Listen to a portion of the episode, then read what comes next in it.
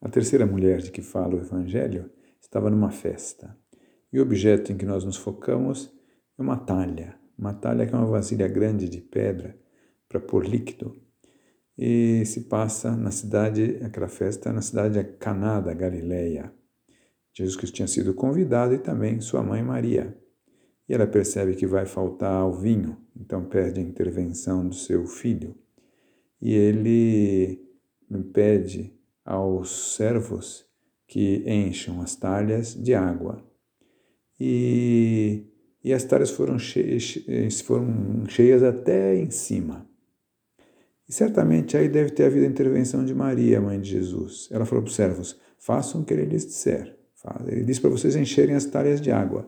Então encham até em cima. E por isso o milagre da transformação da água em vinho foi maior. Foi mais vinho que foi o fruto daquela, daquele milagre. E essa atitude de Maria pode ser um exemplo assim para nós da generosidade nas ideias. Em que sentido? O que faltava naquela festa era vinho, não água. Hum? Ter água e tanta água e água a mais não resolvia nada, não era lógico. Mas Maria impulsiona no sentido contrário da lógica. Ela move a generosidade contra a lógica. E às vezes Deus testa a nossa generosidade indo no sentido contrário da lógica. Ele pede para que nós confiemos nele no sentido contrário daquilo que nós estamos vendo, da nossa razão, daquilo que nós estamos achando, porque ele pede para apostar nele. Né? Que lógica há em um São Francisco rico que abandone todos os seus bens, dedique a viver pobre? Não tem lógica, entanto foi tão importante. Que lógica há em João, jovem, bom partido? O pai dele tinha barcos e redes, decidia atrás de Jesus, renunciando ao casamento por amor ao reino dos céus. Mas e foi tão importante. Deus muitas vezes quebra a lógica dos homens, porque a lógica dele é muito superior. Então, mas para isso é preciso encher as talhas até em cima.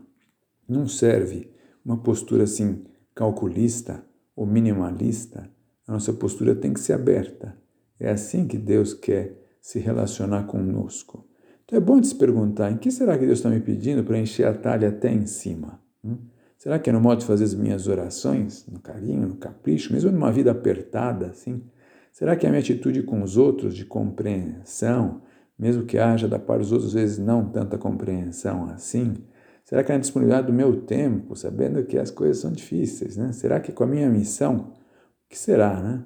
É bom que a gente veja se nós sabemos né, é, procurar preencher as talhas até em cima, deixando que Deus faça dos seus milagres.